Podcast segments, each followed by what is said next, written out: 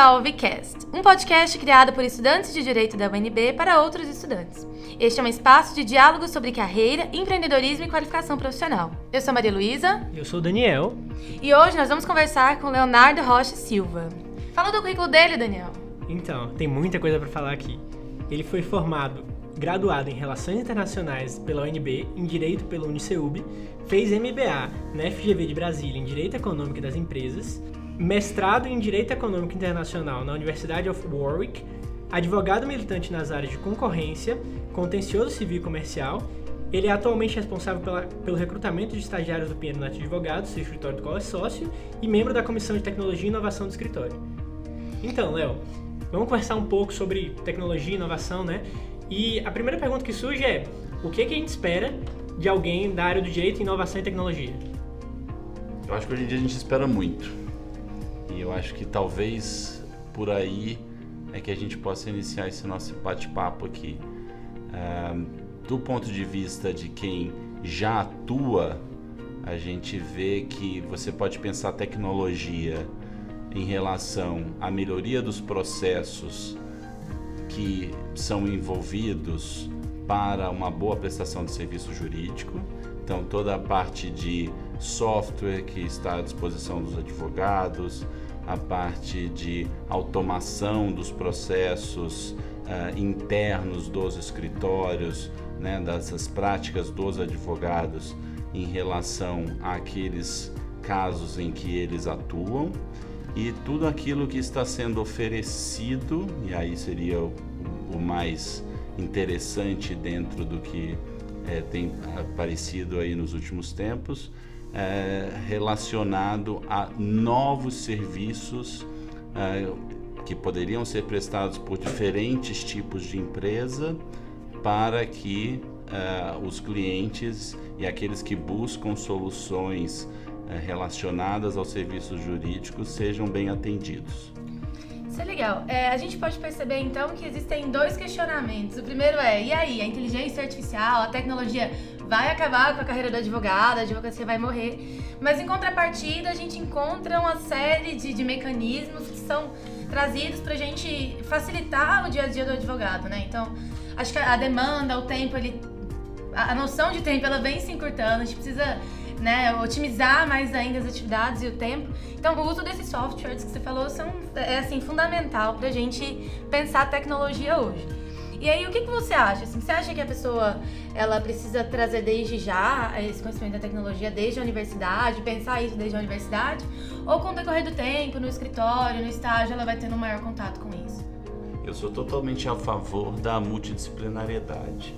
Eu, eu acho que é, né, os estudantes hoje estão vivendo um momento é, muito importante em termos de mudança dos padrões e de velocidade de mudança é, dos sistemas disponíveis para a prestação de serviço jurídico.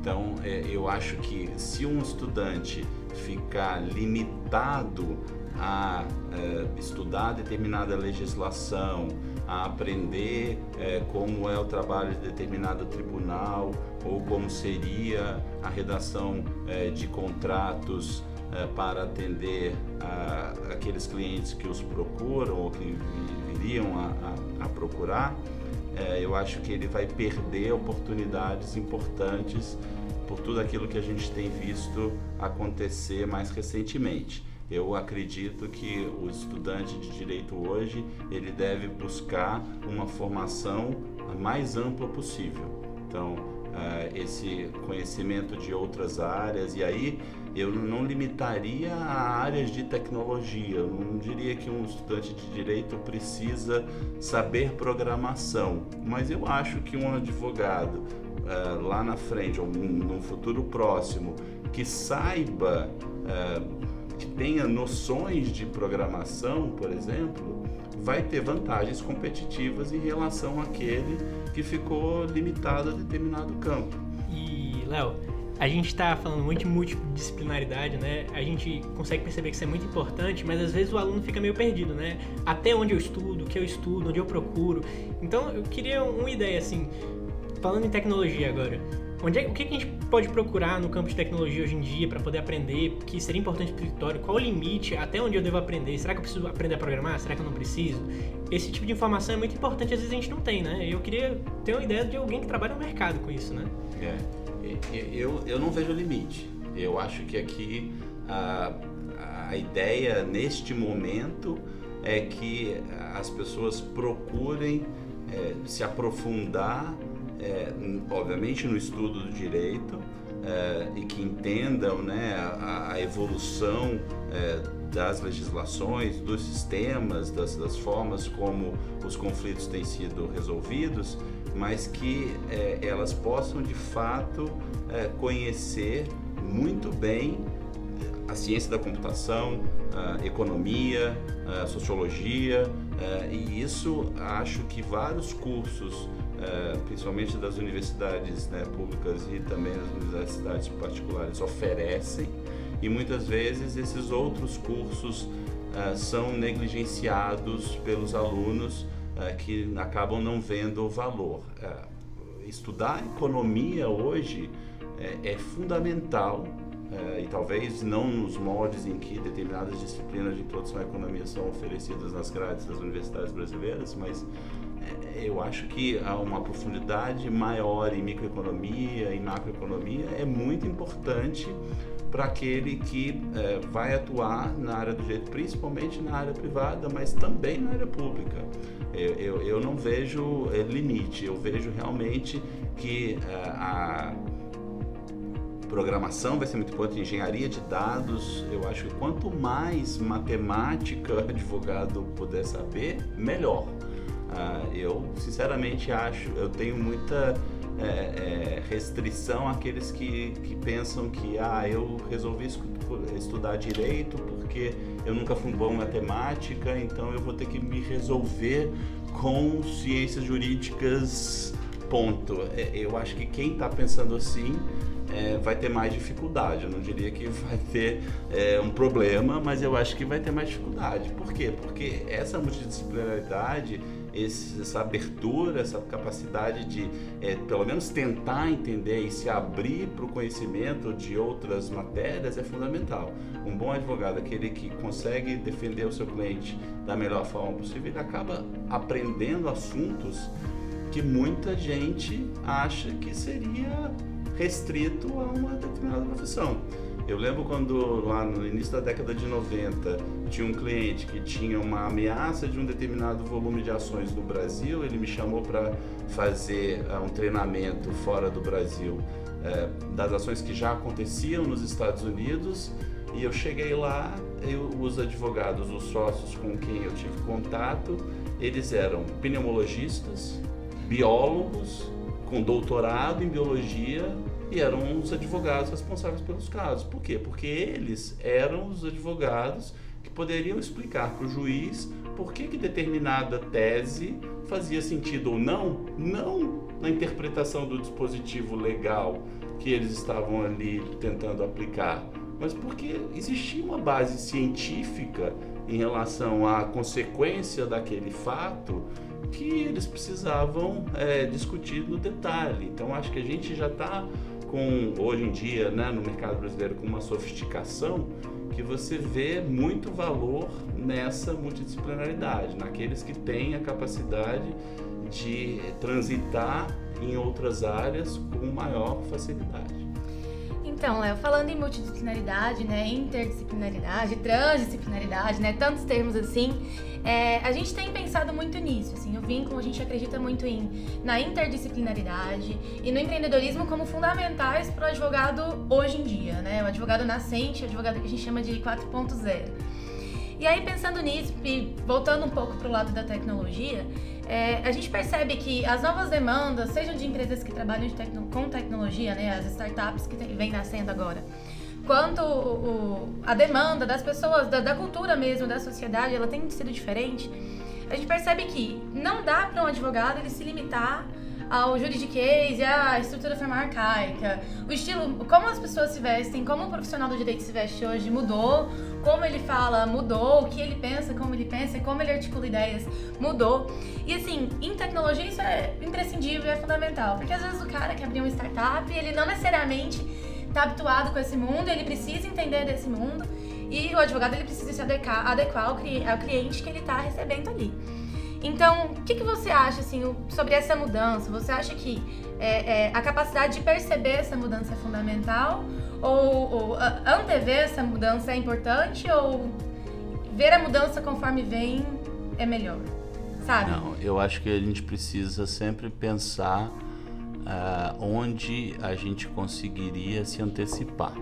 Né? Então, eu acho que é, a eu brinco muito aqui no escritório que a gente precisa ter essa capacidade de reinvenção e de proatividade o tempo inteiro é, para tudo que a gente faz, é, porque a gente trabalha com o cliente, a gente quer oferecer o melhor serviço jurídico possível para o cliente e para isso a gente precisa conseguir entender a realidade do cliente e, a, e entender aquilo que o atende da melhor forma. Então a gente acaba tendo contato com muitos clientes que dizem: olha, eu sou diferente desses outros todos os clientes que vocês atendem. Como que vocês acham que vocês podem é, se adaptar à minha cultura? E eu acho que os advogados que vão é, ter sucesso no futuro são aqueles que vão saber é, dialogar com esses clientes, não impondo a forma de agir que sempre é, usaram, né, ou que sempre é, tiveram, mas sim entendendo as demandas e sabendo chegar é, no ponto com, inclusive, o vocabulário adequado daqueles que podem é, precisar do seu apoio é, no momento certo. Né? Então, acho que a gente está falando aí de uma necessidade é, contínua de percepção é, de quais seriam as necessidades é, específicas dos clientes. É, eu, você comentou muito sobre a demanda do cliente, como ela tem mudado nos últimos anos, né, em relação ao que ele espera do advogado. E aí a gente pensa, né, o que, que o advogado da atualidade, um advogado que está nessa nesse mundo em mudança, que tem novas demandas, o que que se espera que ele saiba que ele não sabia antes, que não esperava no advogado anteriormente? Principalmente na área de tecnologia. O que, que a gente espera que um advogado consiga atender hoje em dia? Um advogado de tecnologia acabou de entrar no escritório, um advogado que já está mais na frente, tanto quem está no começo quanto quem está no fim. Quais são. E até as diferenças de demanda. A gente demanda mais de quem está no fim, obrigado, eu espero, né? Imagino e demanda menos de quem está no começo, mas quais são as diferenças de demanda, quais são as demandas dos clientes, quais são as demandas do escritório para quem está entrando nessa área de tecnologia, ou se, ou se a gente aprende muito mais aqui, ou você espera que eles já venham com bagagem. São várias dúvidas que a gente tem e que às vezes a gente não, não fica muito claro. É, eu acho que tem, tem, muita mudança acontecendo ao mesmo tempo e então por isso que a sua pergunta ela, ela é bem complexa e difícil. Mas eu diria que basicamente tem feito sentido é, ser muito é, prático em relação à observação daquilo que está fazendo sentido para o cliente em termos de entrega da solução. Então, eu tenho um cliente que ele diz: não me adianta que você apresente um documento revisitando toda a jurisprudência do tribunal, seja ele Supremo Tribunal Federal, Superior Tribunal de Justiça, é, porque isso não vai ser digerido internamente como é dentro do próprio escritório. Então ele me disse: a minha pergunta tem uma linha, a sua resposta deve ser uma linha. Então, antigamente existia uma necessidade do advogado mostrar a sua erudição e mostrar a sua competência com a sua enciclopédia. Então, você tem o enciclopedismo como um valor muito presente ainda em vários advogados que atuam no mercado uh, brasileiro, mas você vai ver isso, acho que com menos frequência no futuro. O advogado ele precisa ter muito, estar muito preparado. Então você me perguntou, há, há uma expectativa de que um estudante saindo da universidade hoje ele tenha uma bagagem que possa permitir que ele já atenda esses clientes? Eu acho que não. Acho que não dá para. O que a gente aqui procura identificar são aqueles que, que têm as ferramentas necessárias para desenvolver esse, esse conhecimento junto conosco, porque nós também somos aprendizes é, é, é, contumazes e estamos o tempo inteiro tentando aprender cada vez mais, porque as demandas são as mais diversas. É, felizmente aqui no escritório é, não chegam demandas triviais, então a gente é desafiado o tempo inteiro a trazer as soluções mais é, complexas muitas vezes, é, as soluções simples para os problemas mais complexos e que elas sejam transmitidas pelo, para o cliente da forma mais simples possível. Então o cliente me diz, isso aqui eu preciso saber se você é, revisitou todas essas decisões ou toda essa legislação de todos esses estados brasileiros e eu preciso que isso conste do documento, eu vou ter que apresentar isso. Então eu acho que é uma tentativa de você se aproximar e aí seja pelo WhatsApp, pelo e-mail, pelo telefone, como o cliente se sentir mais confortável. Tem cliente que diz, eu só respondo WhatsApp, não me manda e-mail. Tem cliente que diz, não me manda WhatsApp porque eu só vou, só vou ter que se adaptar. Para quê? Para oferecer essa solução da tempo, na forma e com o conteúdo que ele espera. O cliente diz aqui, eu não procurei o seu escritório, não procurei Pinheiro Neto Advogados para poder me dar toda a jurisprudência. Eu procurei para dizer, isso faz sentido? Essa é a solução? Eu estou assumindo que toda a pesquisa foi feita, que todas as possibilidades foram examinadas para que aquela resposta fosse dada. E por isso que ele pode dizer que convive muito bem com uma linha de resposta. Isso é legal. A gente tem percebido que a, a importância de ser inventivo é, é, fundamental no direito hoje, né? E aí as novas ferramentas e softwares que trazem pra gente, é, é, na área do direito, elas são fundamentais, porque a tecnologia vai te demandar mais tempo. Ao invés de ficar uh, horas pesquisando a jurisprudência, você tem um algoritmo que faz isso por você. Né? Acho que isso é fundamental. E aí a gente entra em outro sentido, assim, né? a questão da importância do tempo ser inventivo e como a tecnologia proporciona isso, me lembrou da mudança do papel do advogado hoje, né? Porque, a meu ver, assim, o advogado ele não é mais um mero conselheiro. Não é assim, ah, doutor Leonardo, o que, que o senhor tem para me dizer sobre isso aqui? Não, ele quer que você ajude ele numa decisão, tomada de decisão muito importante. Então, acho que conhecer além é, é fundamental nesse sentido. Então, o que, que você acha nesse conhecer além que a tecnologia pode proporcionar? Porque o cliente ele não quer mais só o direito de você, com toda certeza, né? O que, que você acha que você pode proporcionar, assim? A tecnologia pode trazer de diferencial para o advogado nesse sentido? Eu acho que hoje a gente vive um momento de uma profusão tão grande de fontes de informação que o, o diferencial que o advogado pode apresentar para o cliente nesse momento de atuação, como você disse, mais consistente do que um mero conselheiro, mas um partícipe da decisão, é conhecer o cliente, conhecer a atividade do cliente, os planos do cliente. Então, usar todas as fontes de informação e todos os mecanismos que a gente tem hoje de obter essa informação é, de forma é, focada para a solução do problema do cliente.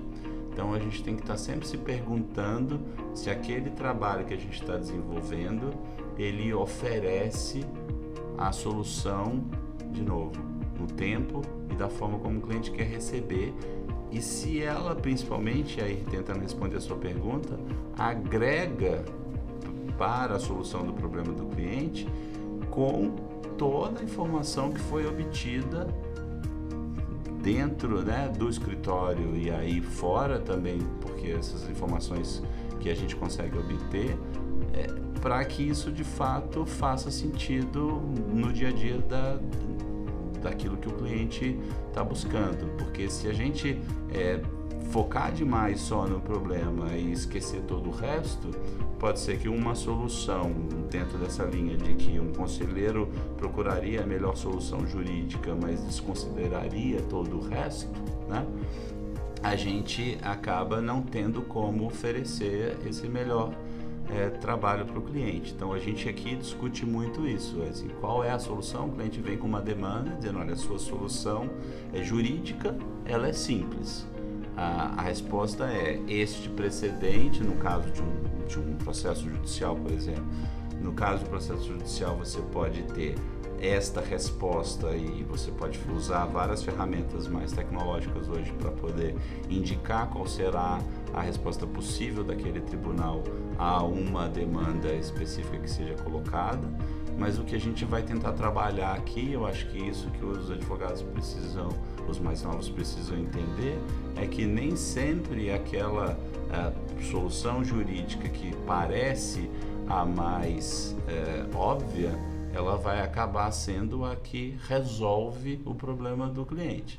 Por quê? Porque muitas vezes você tem a questão da, de como a opinião pública vai receber, então, como a gente aqui tem um compromisso de defender as empresas, porque muitos dos clientes que nos procuram são pessoas jurídicas, a gente precisa entender o impacto social econômico daquela decisão.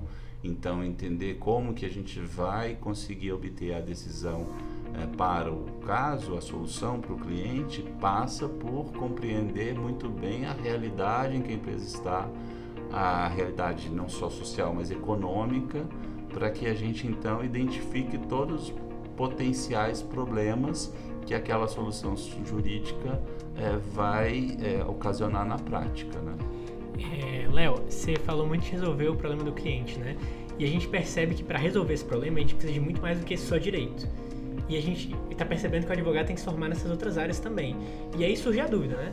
O advogado, quando ele está imaginando, ele tem um campo assim que ele imagina que quer atuar, você acha que isso tem que, tem que ser um foco dele, ele só vai, se ele estudar aquela área, ele vai se fechar naquele campo e não vai conseguir mudar de área mais pra frente, ou vai ser muito difícil para ele trocar uma área, ou você acha que, mesmo estudando, por exemplo, tecnologia agora, e mais pra frente eu imagino, não, tecnologia não era o que eu queria, eu queria mexer alguma coisa com economia.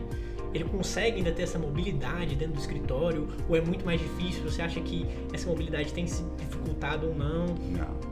Eu acho que há uma, uma possibilidade de mobilidade super ampla e imagino que a gente vai continuar verificando vários exemplos é, de mudanças ou de dif diferenciação de foco é, durante as carreiras. Ainda mais hoje em que você tem toda essa discussão sobre o que, que as empresas poderão desenvolver que substituirá os trabalhos hoje prestados pelos advogados, a gente tem assim uma visibilidade, eu acho que limitada do que pode acontecer.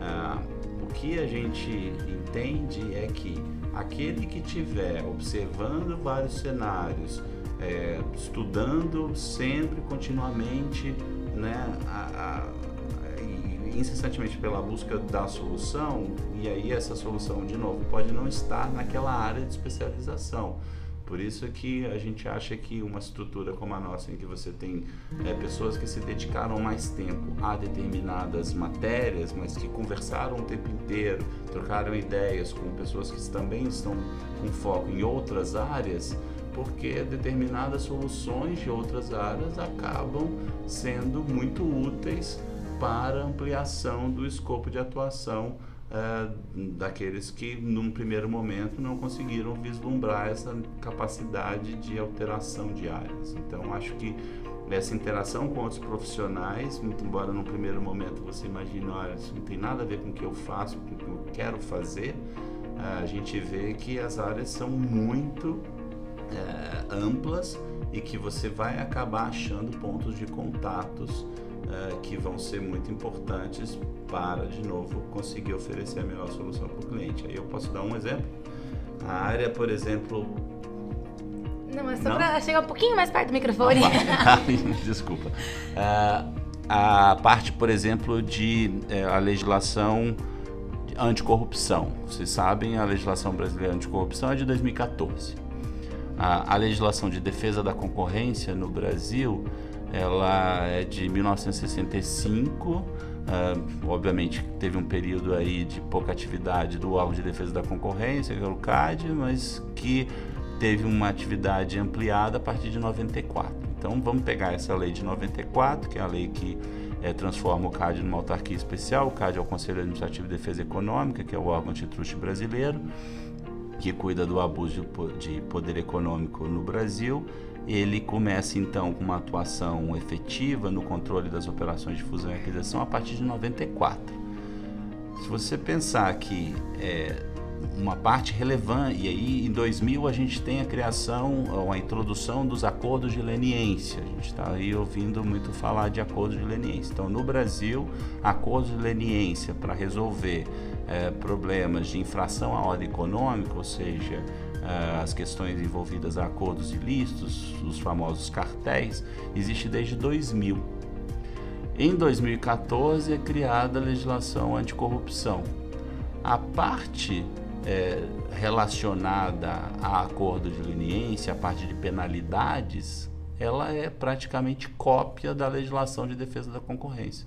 Então, aqueles profissionais que já atuavam na área de defesa da concorrência, que tinham estudado, tinham foco nessa área, acabaram tendo uma facilidade muito grande de entender vários dos mecanismos que seriam usados por outros órgãos com outros problemas, não necessariamente relacionados a acordos entre competidores, mas ao pagamento de propina, que é o caso da anticorrupção, por exemplo, é, e acabaram migrando para a área, desenvolvendo áreas de atuação diferentes numa fase mais avançada da carreira. Então, mobilidade na carreira é algo comum.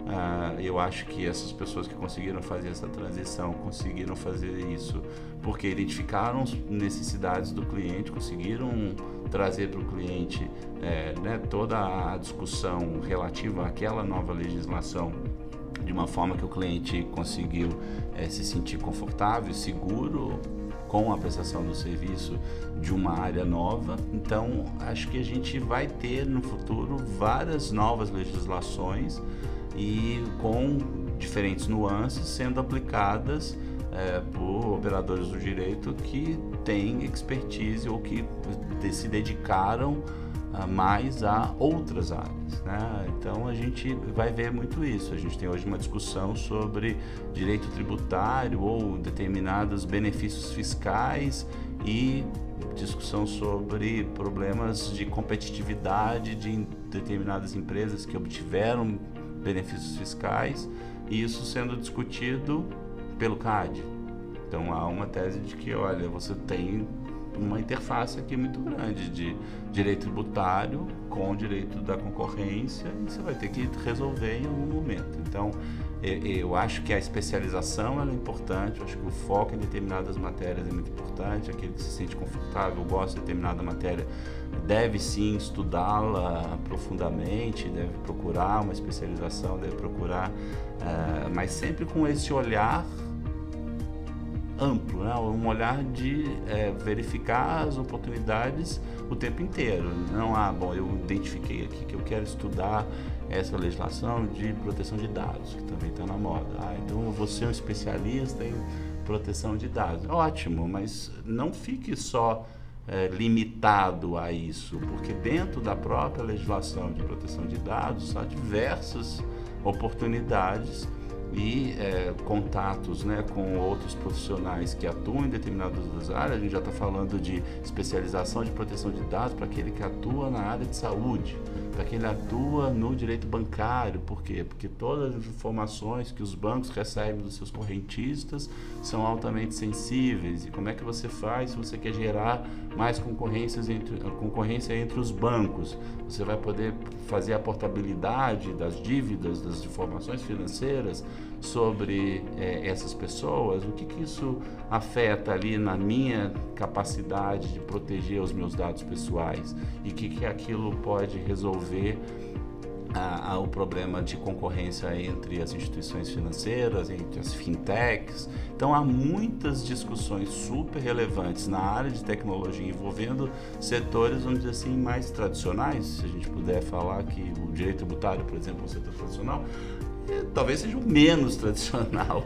Você tá, tem uma reforma tributária, você tem uma discussão de como fazer a tributação de serviços que ninguém imaginava, né? Como é que você vai tributar uma impressora 3D, ou, o, o produto que você está gerando ali da impressora 3D, são todas as questões muito é, diferentes que os profissionais vão ter que é, tratar no, no, futuro próximo, que já estão tratando hoje e que vão tratar com uma intensidade ainda maior. Então, acho que tudo que faz sentido hoje é não ficar limitado, é pensar no direito como uma, uma ferramenta para a solução de conflitos e conflitos também de uma forma ampla, né?